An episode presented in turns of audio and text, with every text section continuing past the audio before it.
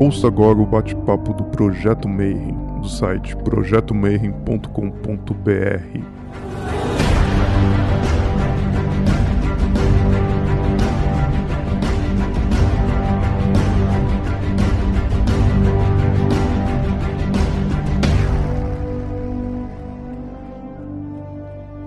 dia para você que é de bom dia, boa noite para você que é da boa noite, boa tarde. Se você acabou de entrar isso aqui no YouTube agora, você está em mais um bate-papo Mayhem. Hoje a gente está gravando às 10 da noite, excepcionalmente, mas para quem você que está assistindo isso aí no futuro, a gente continua trancado em casa. E hoje, na verdade, eu vou chamar um convidado que é, ele foi meu cobaia. Na verdade, foi acho que a terceira ou quarta entrevista dos primeiros, quando nem começou o projeto, ele já tinha dado um voto de confiança e falou: pô, vou ajudar vocês e tal. Mas aí a gente fez tudo de um formato. E agora a gente está chegando num formato mais, mais bacana, assim, né? Para contar a história do ocultismo do século 21, do comecinho, né? E agora eu vou fazer de acordo com os protocolos novos. Então, hoje seja bem-vindo de novo, Giancarlo Smith. Como é que você tá, mano? Cara, muito obrigado pelo convite novamente. É uma grande satisfação participar do projeto. Vejo que evoluiu, vejo que amadureceu, pessoas de grande peso. E eu, eu adoro essa troca, né? Eu desejo bom dia, boa tarde, boa noite para quem está nos assistindo nesse momento. Ao público, né? A oportunidade de trazer essas informações hoje sobre esse assunto que dá pano para manga. Não, mas antes da gente chegar no assunto, o pessoal está pedindo muito é para o convidado contar a jornada, né? Então eu brinco e falo assim: o que, que faz uma pessoa normal? Daí, tá depois de 20, 30 anos, o cara tá lá vendo tarô, pesquisando o Jung, fazendo a terceira faculdade dando curso e tal, né? Então, o que, que te tirou do mundo comum, te trouxe para o mundo hermetista, né? Então, conta a tua jornada para gente. Não, eu, na verdade, eu comecei no, no mundo esotérico mesmo. É, meu interesse foi por história, é, esoterismo. Comecei estudando grande parte história de, egípcia, e eu lá estava com meus 12, 13 anos folheando as obras de Nostradamus, história do Egito, meu pai tinha uma grande biblioteca, então era um prato cheio, porque as enciclopédias ilustradas eram, eram muitas, né? Até me deparar, com meus 15 anos, com a revista Planeta, que vinha com as cartas do Tarot da Grimaud, onde eu comecei, de fato, a construir o meu meu relacionamento com o tarot. Nesse período, é, deslizei com, também dentro da área da astrologia, eu sempre fiquei testando muitos oráculos. Eu não sei se vocês lembram, mas o, você deve lembrar, deu deve, mas tinha uma coleção chamada Sua Sorte, que foi publicada nos, nos anos 80, por volta de 85, 86, que vinham com vários volumes, né? Fascículos que a gente encadernava. E ali, cara, tinha um livro chamado O Livro da Sorte. Ali era tudo que é tipo de oráculo, né? Tinha geomancia, dominomancia, cleromancia, cramancia, e eu fui testando. E o que me chamou a atenção também, que nessa revista Planeta, que vinha com essas cartas do Marcelo, tinha um, um texto, né? Inclusive o Luiz Pellegrini, que é, foi o responsável grande abraço para o Luiz Pellegrini, que é uma pessoa querida, que eu sempre participo com ele lá no Encontro Nova Consciência na Paraíba, né? Todo, todo ano, você já participou algumas vezes. O Luiz foi o editor da, da revista Planeta, né? E ele que fez o, a base do conteúdo dessa revista, onde falava sobre Jung e as cartas. Então, isso aí também é um sentido de sincronicidade, comecei a me ligar nesse tema, comecei a investigar e fui me enveredando também no campo da simbologia. Hoje, né, inclusive, eu tenho uma especialização mais profunda na parte de iconografia e simbologia, onde eu faço conexões com história. Então, automaticamente, todo esse manancial que eu vim utilizando com psicologia, psicanálise, filosofia, agora estou fazendo psicologia de fato. Então, eu vim agregando. E eu sempre digo, né, apesar de serem ferramentas que umas estão mais localizadas no âmbito científico e outras no campo realmente das ciências ocultas, acho que lá na frente tudo se conversa, tudo se corresponde, tudo faz sentido, né? Então, foi assim que eu me, me enveredei. Eu já estou com mais de 33 anos de prática, né? É, dentro desse ramo de astrologia e, e, e, tarô principalmente. Tem alguns trabalhos, inclusive contribuídos em livro e tudo mais. E hoje a minha direção é em cima exatamente da simbologia a partir da derivação das imagens arquetípicas, utilizando os oráculos como manancial para chegar a certas conclusões. É essa reflexão que a gente também vai trabalhar hoje, que é em cima do, da história do Jung e o ocultismo. Por que, que a gente também faz essas pontes hoje? Qual foi o motivo da gente poder fazer esse trabalho hoje. Pô, e além disso, você ainda coleciona tarô, que volta e meia eu só te acompanho, você posta as fotos, falo, caraca, um tarô que veio de um leilão do eBay de, século XVIII, não sei das quantas. Putz, você tá com quantos tarôs agora? Cara, já passaram de 600, inclusive eu tenho que fazer uma estante para botar os históricos, que eu consegui edições bem raras, as primeiras edições do Visconde Forza que saíram no mundo nos anos 70, né, eu consegui encadernadas, o tamanho das cartas original em facsímile em alta definição. Você vê, inclusive, o furinho da carta, porque as cartas eram amarradas com um fio de cobre, né, ou um fio de prata, prendendo um fio de ouro, às vezes. E, cara, são dois baralhos em capa de couro, parecem dois livros daqueles antigos, aqueles alfarrábios, né? Aqueles livros antigos de Dom Quixote, né? enfim. É, a minha coleção é, é, principalmente histórica, porque eu me ligo muito com baralhos que são raros, né? mas eu não deixo de colecionar baralhos que têm simbologias diversas, porque eu gosto também de lançar um olhar diferente em outros, outros universos. Né? E aí depois chegamos no Jung. Então, primeira pergunta, antes da gente falar do, do Jung, ocultismo e tal, quem foi Carl Jung? Então, por que, que ele é importante? O Jung foi um psiquiatra, né? Ele começou estudando é, medicina e, devido à história com as fenomenologias desde tenridade, ele começou a observar que a vida tinha um algo mais nas entrelinhas. É, filho de um pastor luterano né, e uma mãe que, que, que tinha processos de manifestações espíritas em casa regularmente, ele vivia numa dicotomia de onde a região onde ele vivia em Cassville, na Suíça, frente da casa dele tinha uma igreja e no fundo um cemitério. E não imagina a cabeça dessa criança que vivia tendo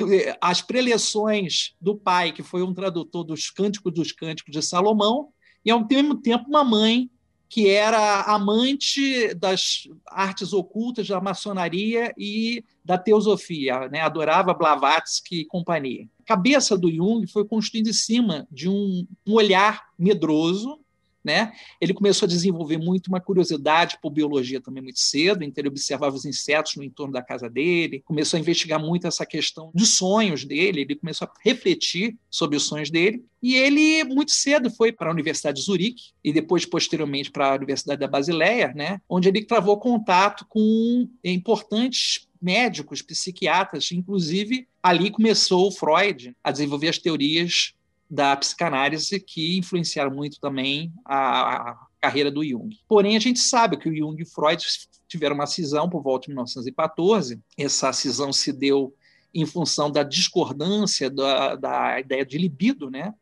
O Freud dizia que libido é energia sexual, o Jung dizia não, não é só isso. É, libido pode ser energia criativa, geradora de, de potenciais humanos.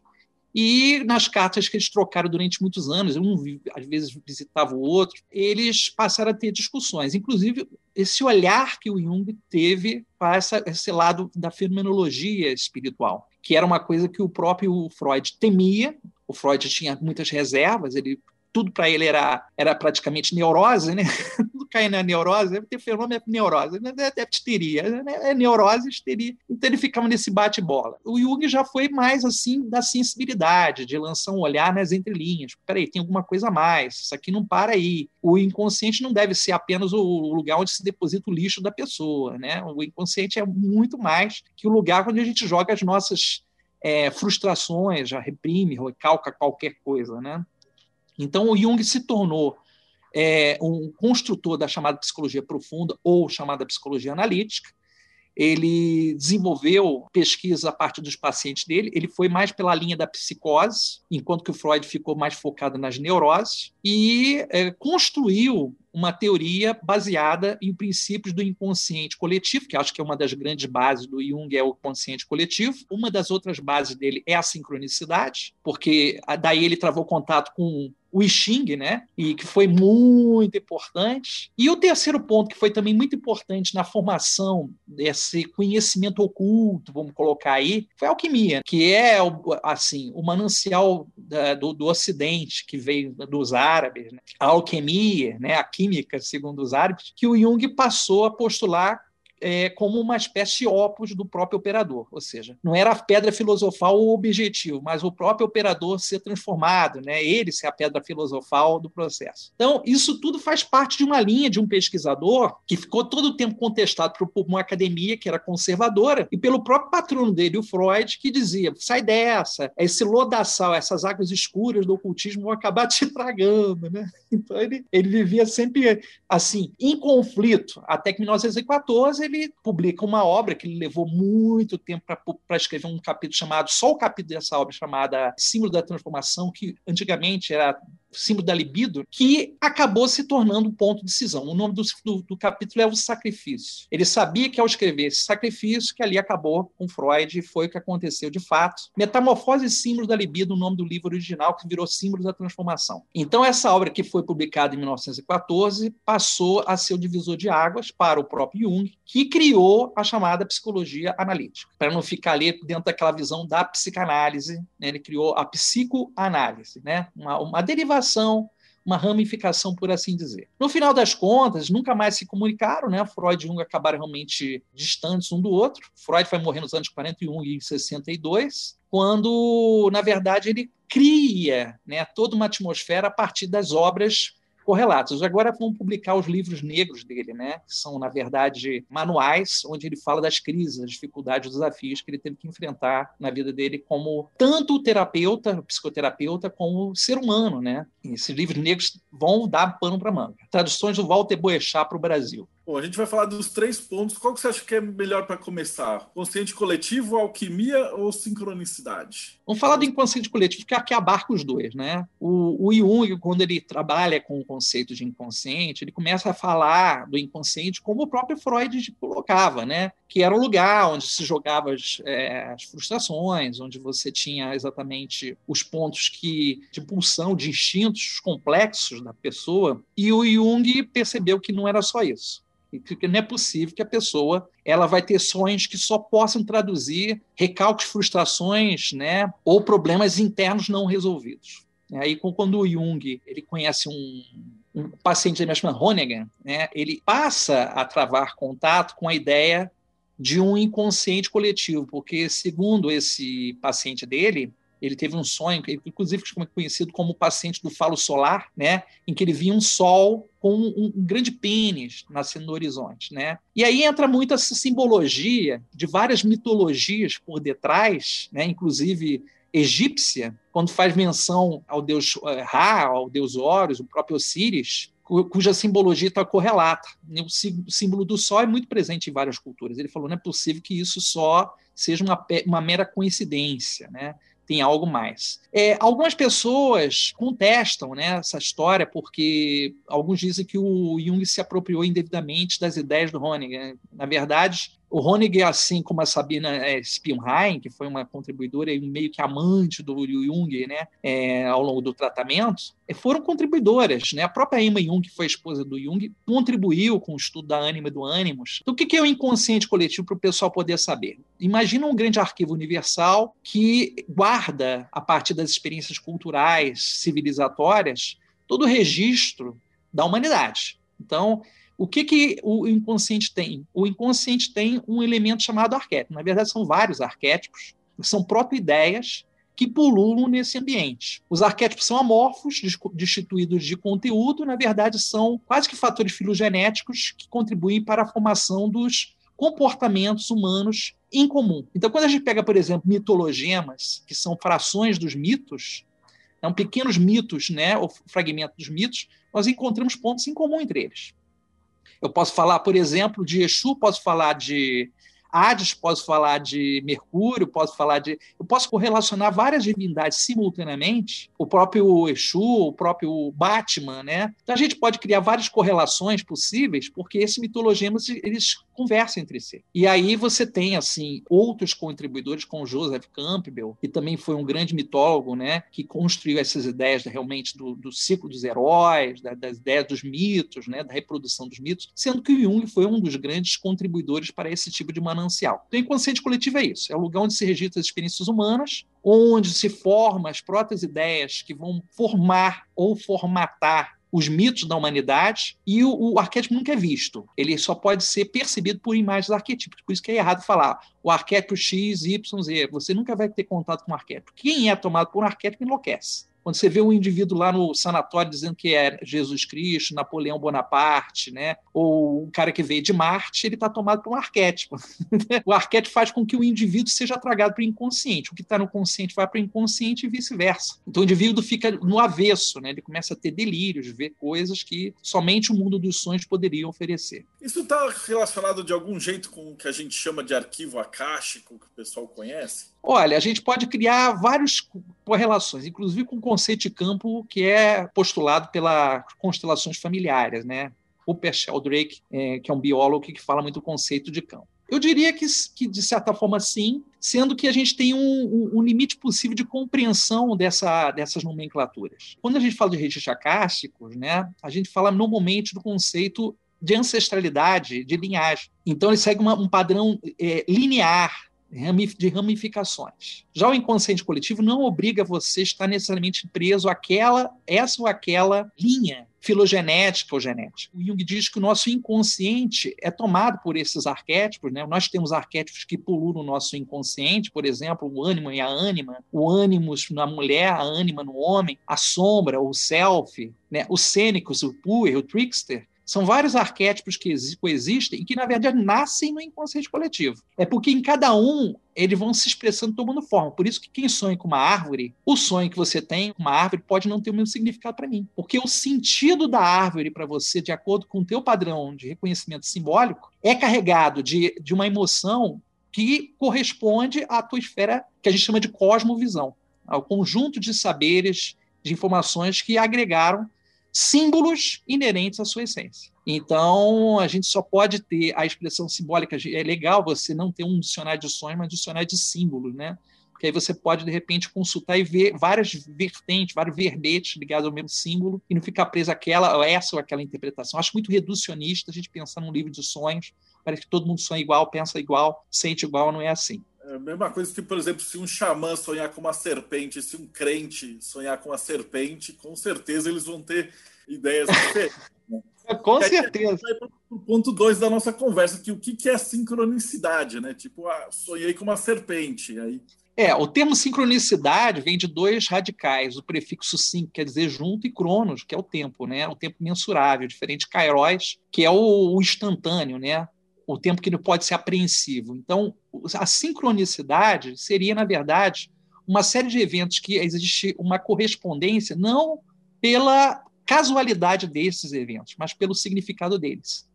Então, são eventos que, por exemplo, criam correspondência em função do sentido que eles encontram em correspondência. Por exemplo, você faz uma pergunta e, de repente, a televisão lá, a pessoa fala na televisão a tua resposta. Os gregos tinham um hábito de quando ele saiu para o Ágora, que era o lugar onde eles faziam as reuniões, faziam as discussões, eleições em praça pública, tinha uma cabeça de, de Hermes, que ele fazia uma pergunta no, no ouvido da, da cabeça de Hermes, e a primeira pessoa que eles se deparavam e falava alguma coisa, é resposta para eles. Esse é um princípio do hermetismo. Então, os gregos tinham muito esse hábito da utilização do templo de Hermes ou da estátua de Hermes, que normalmente o templo era praça pública não era nada fechado. Hermes nunca foi uma divindade ficar presa né, em qualquer lugar. Então, é tudo sempre aberto, sempre público. E essa é uma característica interessante. Isso é bem interessante também na bibliomancia, né? É, a pessoa faz uma pergunta e consulta ali um capítulo, né, da Bíblia e vê a resposta. Isso é, é bem uma ciência hermética, né? uma ciência de Hermes, que tem um valor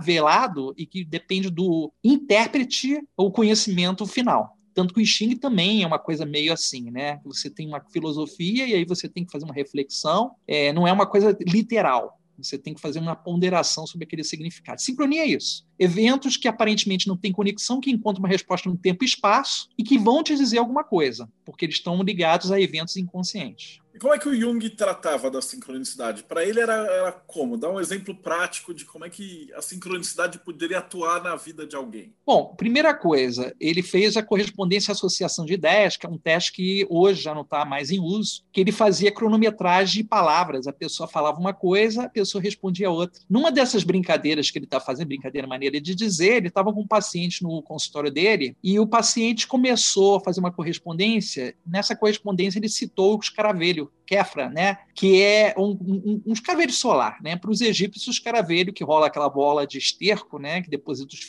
os, as larvas né? para se alimentarem, é como o sol correndo nos céus. E é interessante porque nesse ato do, do paciente dele fazer a correspondência com o escaravelho, ele escutou um barulho na janela, plaque, plaque, plaque, plaque, plaque, quando ele vê um escaravelho tentando entrar pela janela, batendo no vidro. Então, o Jung tinha essas, essas experiências fenomenológicas recorrentes, muito recorrentes. E a sincronicidade para ele é, é, um fator que é, o fez olhar para certos tipos de ferramentas como o I Ching, porque ele percebeu que nada era ali era casual, tudo ali tinha um significado e um sentido. E o Richard William, né, que escreveu o livro I Ching prefaciado pelo Jung, resgata ipsilitris o valor dessa obra, que tem mais de 4 mil anos. Né? Então é bem interessante porque o Jung percebe que tempo e espaço não existe para a psique. E psique não é lugar, psique é o conjunto. Né? O Jung sempre dizia: a psique não está dentro, a psique é o todo.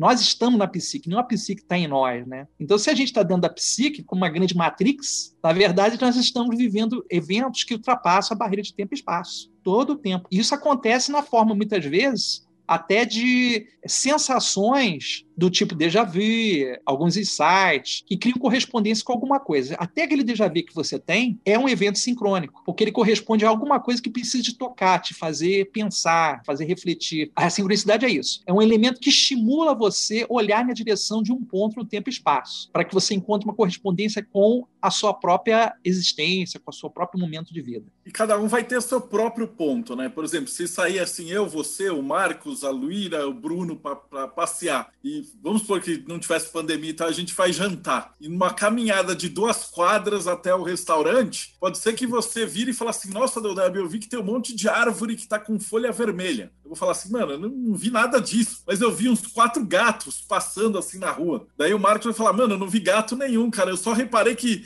todos os faróis estavam verdes. Então, cada um de nós vai, vai ter pontos de sincronicidade dentro de, de todo um âmbito de coisas acontecendo, né? E aí, para o Jung, isso que era importante, não é isso? É, a sincronicidade é uma forma de mostrar também aspectos que não são revelados ou absorvidos pela consciência, né? O, por exemplo, o Freud falava muito em ato falho. Você falar alguma coisa que você nunca gostaria de falar, deixar, trocar uma palavra, né, ou chamar um, uma pessoa por outro nome, é um ato falho. Né? O Jung já via isso como um apelo do inconsciente. E a sincronicidade era uma forma da pessoa é, encontrar uma correspondência em relação àquele momento com aquela etapa da própria vida.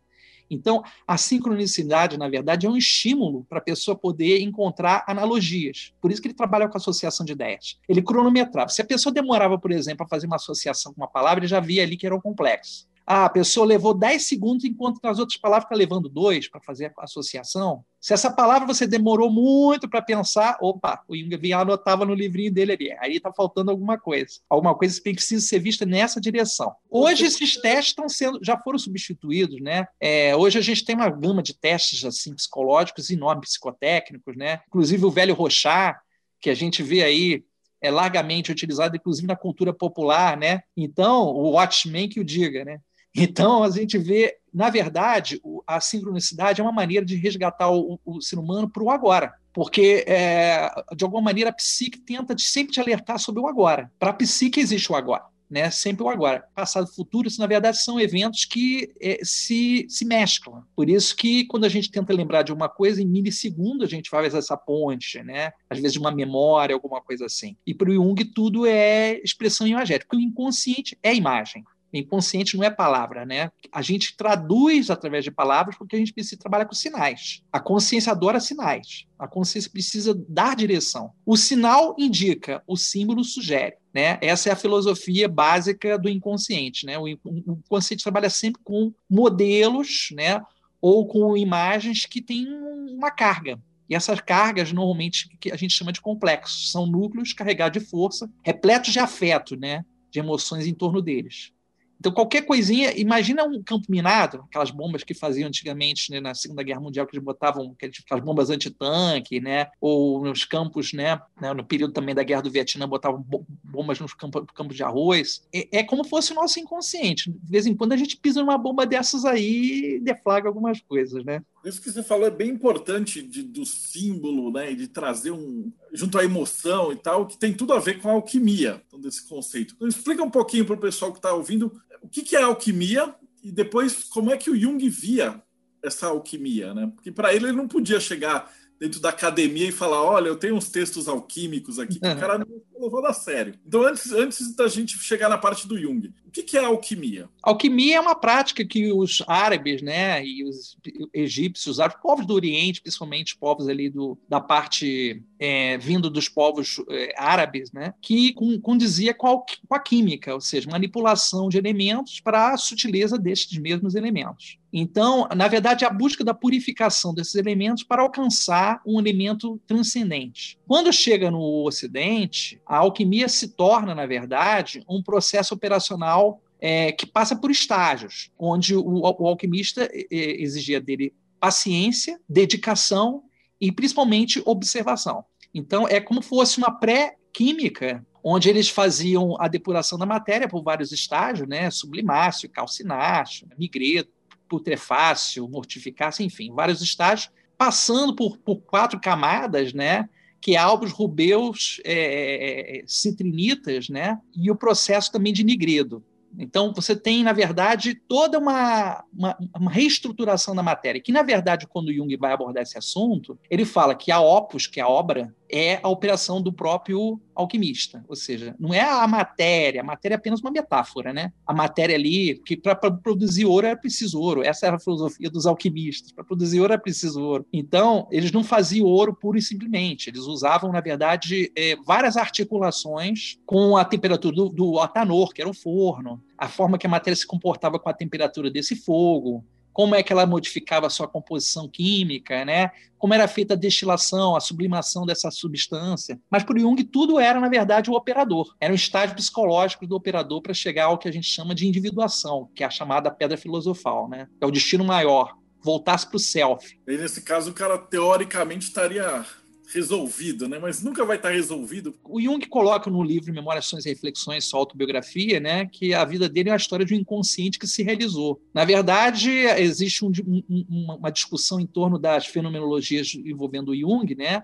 onde alguns pontuam que ele poderia ter um traço esquizofrênico. Né? É, agora, se a gente pega a questão do traço esquizofrênico, o domínio desse traço, como uma produção intelectual ímpar, que foram as obras do Jung, então a gente vê que ele transcendeu, ele sublimou mesmo esse processo. Mas a individuação, cara, diferente de individualização e diferente de iluminação, porque as pessoas confundem esses conceitos. Tá? As pessoas acham que individuação é chegar no Nirvana, o Samadhi, né? ficar que nem assim um um ser iluminado, não é não. Na verdade, é você entender a integração de você no todo. É quando você olha para a direção self. O self é a parte mais divina que existe dentro de você. Tanto que a, o fator intermediário do self é a sombra, então você não consegue chegar ao self sem você passar pela sombra e sem você reconhecer o teu imago Dei, que é a imagem de Deus dentro de você. Então, isso é bem interessante, porque o objetivo exatamente da transcendência, da individuação, é o reconhecimento de você no todo, e não você apenas nas partes. Você entender que você faz parte de um grande contexto, engrenagem, uma engrenagem no, no universo. Ele basicamente pegou toda a alquimia e só foi dando uns nomes mais bonitinhos para poder. Na verdade, ele não muda ele, ele, ele mantém ipsilitris os textos alquímicos e as pranchas. Ele tem um livro chamado, inclusive, Psicologia e Alquimia, e duas obras que hoje estão condensadas, chamado Mistério em ou Conexões Misteriosas. É uma obra dedicada à alquimia. Marie-Louise von Franz foi também uma contribuidora do Jung e também fez um trabalho de alquimia, né, publicado pela editora Pensamento, Cultura e Pensamento. Mas eu diria para você, ele não muda contextualmente a simbologia. Na verdade, ele agrega, dizendo o seguinte: que a alquimia é uma forma de trabalho para se chegar à, à individuação. Né, a superação das suas neuroses, a superação das, dos seus psicoses, dos seus traumas, né, até você conseguir ter um domínio de si mesmo, que é a própria matéria, que é aquele ouro filosofal. Então a gente tem aquele conceito de vitriol, que é o conceito exatamente é um, um dos axiomas do, do, do, da alquimia é o vitriol, que é uma, uma frase que visita o interior da Terra, tem toda essa essa tradução em latim, mostrando que o ser humano ele está sempre em processo alquímico. A gente cita Heráclito, que foi um filósofo que influenciou muito o, o Jung, Heráclito, foi aquele que postulou a ideia de que um homem que se banha no rio, assim que ele sai desse rio, nem ele e nem o rio são mais os mesmos. Né? O conceito é exatamente de impermanência. Então, a, a ideia é exatamente essa. Né? Estamos, somos seres impermanentes, somos seres completos, não somos seres que estamos inteiros, nós estamos nos construindo cada instante. Então, eu acho bem interessante essa, essa, essa forma que o Jung faz essas conexões com a filosofia, com a antropologia, com a própria medicina e tudo mais. Eu estou aqui com uma pergunta da Ana Luísa. Ela fala assim: o estado de gnose, nesse conceito que você acabou de falar, seria essa interpolação do consciente com o inconsciente num fluxo? Gnose é um conceito de conhecimento, não no sentido da acepção da palavra, é mais um conhecimento da alma, né? E o Jung era um gnóstico cristão que tinha um apreço muito grande, né? Tanto que ele psicografa praticamente um texto chamado Sete Sermões aos Mortos é um texto gnóstico. Ele tinha um mestre chamado Filemon, que era um gnóstico, ele chegou inclusive a pintar para um chamado Livro Vermelho, uma obra publicada alguns anos atrás. E o Philemon, ele é, na verdade, um, um, uma representação do Imago Dei do, do, do, Jung, né? a representação divina do Jung, né? o chamado Senex, né? o, o velho sábio, né? O, aquele que instruía. Então, a gnose, na verdade, é uma forma de você chegar a uma sutileza do conhecimento. Nós temos né, no conceito de gnose o, o Aion, né? Que é um processo de cadeia, né, de, de, de hierarquias. Nós temos Sofia, né, que é o que é a sabedoria, por assim dizer, por isso que filosofia, aquela que ama a sabedoria, né, que, ou aquele que ama a sabedoria. E a gnose, na verdade, é uma forma de saber que já está pré-existindo. Né? O Jung dizia que muitas vezes os saberes já, já existem e que a gente não, muitas vezes não reconhece. Por isso que é o conceito de inconsciente coletivo, porque nós todos somos nutridos por informações que volta e meia invadem nossos sonhos. Por que, que a gente sonha com coisas que nunca a gente teve contato? Pessoas que estavam, por exemplo, lá no centro psiquiátrico da Nise da Silveira, a Nise foi uma aluna do, do Jung, né? Ela esteve, né, inclusive, na Suíça para estudar com Jung. O Jung visitou aqui no Rio de Janeiro o centro psiquiátrico e as obras, as, as artes desses pacientes revelavam desenhos e símbolos que eles nem que tinham contato na vida deles. Então, aquilo ali foi uma forma de referenciar a ideia de consciente coletivo. A gnose é uma forma de conexão com os saberes da alma e ela tem várias, várias ramificações, várias linhas. Então, a gente não pode falar da gnose como um conceito fechado, né? Inclusive, tem é, herança essênia, por assim dizer, também vindo daí. Uma outra dúvida da Luísa é assim: o déjà vu, que às vezes você tem um sonho e aí você encontra na vida real, às vezes vários dias, ou semanas, ou até um ano depois, né? Era aquela coisa que estava falando do tempo, né? Que não tem o tempo. Não tem tempo. Né? Na verdade, o tempo é o tempo necessário para você ser tocado. Às vezes a psique espera um momento certo para você poder ser tocado. Por isso que vocês vão perceber que sonhos, alguns sonhos são recorrentes, repetitivos, porque é uma tentativa do inconsciente de tentar mostrar algo à pessoa que não foi visto ou não foi compreendido. O Jung tem umas histórias bem interessantes, porque o Jung se interessou pela fenomenologia espiritual muito cedo e ele é, começou a fazer pesquisas de pessoas que faziam incorporações. Lembrando que no final do século XIX ainda tinha aquela febre das mesas girantes, dos fenômenos de, de psicografia, ectoplasma e tudo mais, que fizeram parte do, do, do contexto. Muita coisa era fraudada, mas acho que realmente é, tocaram o Jung. O Jung tinha uma, uma prima chamada Ellen Priswerk, de 13 anos que incorporava e falava em outras línguas, e ele sabia que a menina não falava em outras línguas, né? só falava língua nativa, e ele ficava impressionado com aquilo. Aí ele falou com o médico que era contribuidor né, no hospital de Burgosel, né, o Eugen, Eugen Bloyer, que foi um médico é, importante na formação do Jung, o Bloyer fala para ele, mas Jung, faz o seguinte, cara, pega esse material que você está estudando aí sobre incorporação, fenomenologia espiritual, faz uma pesquisa, faz um, uma tese disso aí, ele publica a, a, a psicologia e as, as psicologias dos fenômenos ocultos a partir também desse olhar. Lembrando que o Jung teve algumas experiências que ele mesmo se submeteu. Ele ficou num hotel que dizia que é assombrado no quarto, que dizia que era o mais assombrado do hotel. E ele ouvia passos, um cachorro que durante a noite uivava e não tinha cachorro no, no, hotel, batida nas portas e tal, até que um dia ele acordou de manhã e tinha uma cabeça com um rosto desfigurado, apenas um lado normal, só a cabeça olhando para ele. Aí ele lá, vou anotar essa experiência em comum. Então, assim, ele fez um compêndio, né? Ele não, ele olhava muito esses fenômenos com desconfiança e, na verdade, se metia todo o tempo, né? Numa discussão com Freud, né? Um punhal se partia em quatro pedaços na frente do Freud, cara. O Freud falou: você tá. Cara, eu, se, isso, se isso é verdade, vai acontecer de novo. Aí partiu uma mesa, que tinha uma mesa de, de, de madeira de lei, cara. Quebrou. Então, assim, até que ponto do Jung também não era um cara que estava ali, tipo, parapsicologicamente, produzindo aquilo de fenômenos ali, né? Se fosse aquele, aquele Quevedo, cara, isso não existe.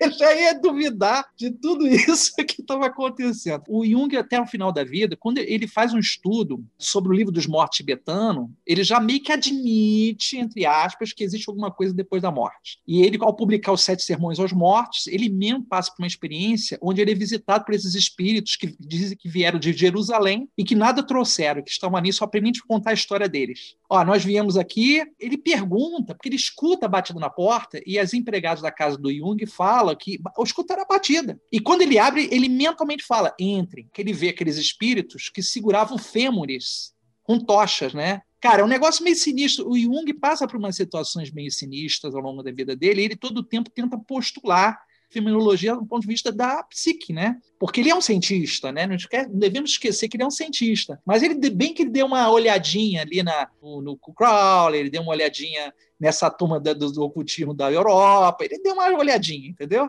Ele diz: Eu, se pudesse, teria me tornado um astrólogo. Eu não tive tempo. É tanta coisa para estudar, eu não tive tempo. Mas a, a, filha dele, a Genoveve, ela se tornou uma astróloga brilhante. E aqui uma outra pergunta assim do Ed França, na verdade era minha, eu ia te fazer também, que você é fã do Crowley Telemann. Mas o, uhum. qual que é o olhar do Jung sobre Telemann e as experiências do Crowley, né? Ele não chega a escrever sobre esse assunto. Na verdade, quando ele cita uma coisa nesse sentido, ele fala do rito de Eleusis, que é um dos ritos importantes dentro das práticas de Telemann, iniciáticas, que é um mergulho no mundo dos mortos, praticamente. É quase um passeio no, no Hades. Então, o Jung, todo o tempo, ele faz referências mitológicas, faz todo o tempo uma referência em relação ao simbolismo dessas culturas. Mas ele nunca pontualmente fala de um personagem outro. Por exemplo, tarô. Ele vai falar de tarô oficialmente num capítulo, num trecho de uma palestra, num capítulo de um livro chamado Os Arquétipos Inconsciente Coletivo. Esse livro é publicado pela Vozes, uma editora inclusive aqui do lado de casa, né? E que ele fala que o tarô é derivado dos arquétipos da transformação. Ele cita apenas isso. A Sally Nichols, que foi uma aluna do Jung, publica muitos anos depois o livro Jung e o Tarô. E aí vieram várias outras pessoas que poderiam ser dissidentes ou pessoas que que vieram de ramificações dos estudos junguianos, como, por exemplo, a doutora Irene Gades, que escreveu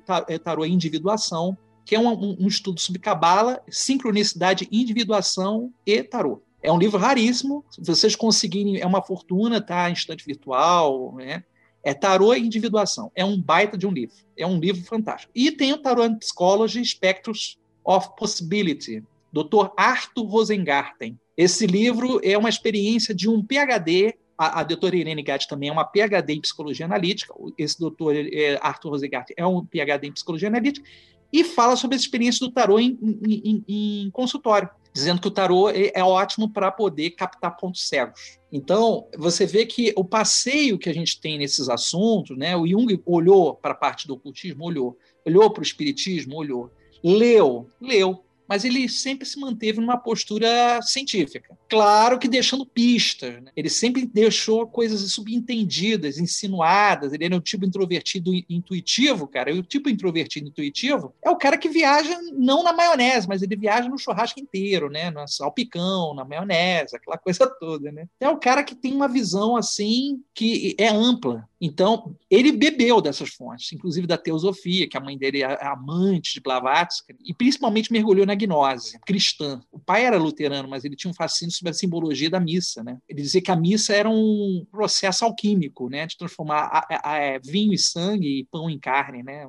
Era uma forma simbólica. Né? Só do Jung dá para falar montes. Porque o tarô ele junta tudo isso, né? ele tem toda aquela parte da alquimia junto e mais a sincronicidade. É que você fez uma pergunta e aí virou a carta e, poxa, saiu essa carta. Todo aquele... tempo. Qualquer oráculo, na verdade, trabalha com o conceito de sincronicidade. Né? né? É, o Jung dizia que todo evento tem um momentum, é um termo que define aquilo que você precisa experienciar e está de acordo com o teu ciclo de vida. Assim como na primavera é, há uma produção de flores e no outono de frutos, o momento corresponde à verdade, maneira de transitar entre mundos para você poder receber certas respostas. Então, quando o oráculo é aberto, ele abre as portas para esse momento, para você receber uma informação que, na verdade, já coexiste dentro de você. É muito importante que o oráculo é como a lanterna do eremita a coisa já está ali, está no escuro. Você só precisa lançar uma luz sobre ela, né? Então o eremita lança, bota a lanterna em frente à sua vista, à sua frente, né, para poder ver o que, que tá, onde está pisando também. E esse momento é importante. Qualquer oráculo, o tarô é fantástico, porque vamos, eu, eu puxo brasa para o sardinho para o tarô, porque ele tem um conteúdo imagético riquíssimo, né? Se a gente for, fizer realmente um estudo aprofundado das imagens, é uma enciclopédia britânica, Barça, junta e, cara, é inesgotável é uma coisa que não para. E dá para se adaptar a qualquer coisa, né? Isso, é plástico, o símbolo é plástico, né?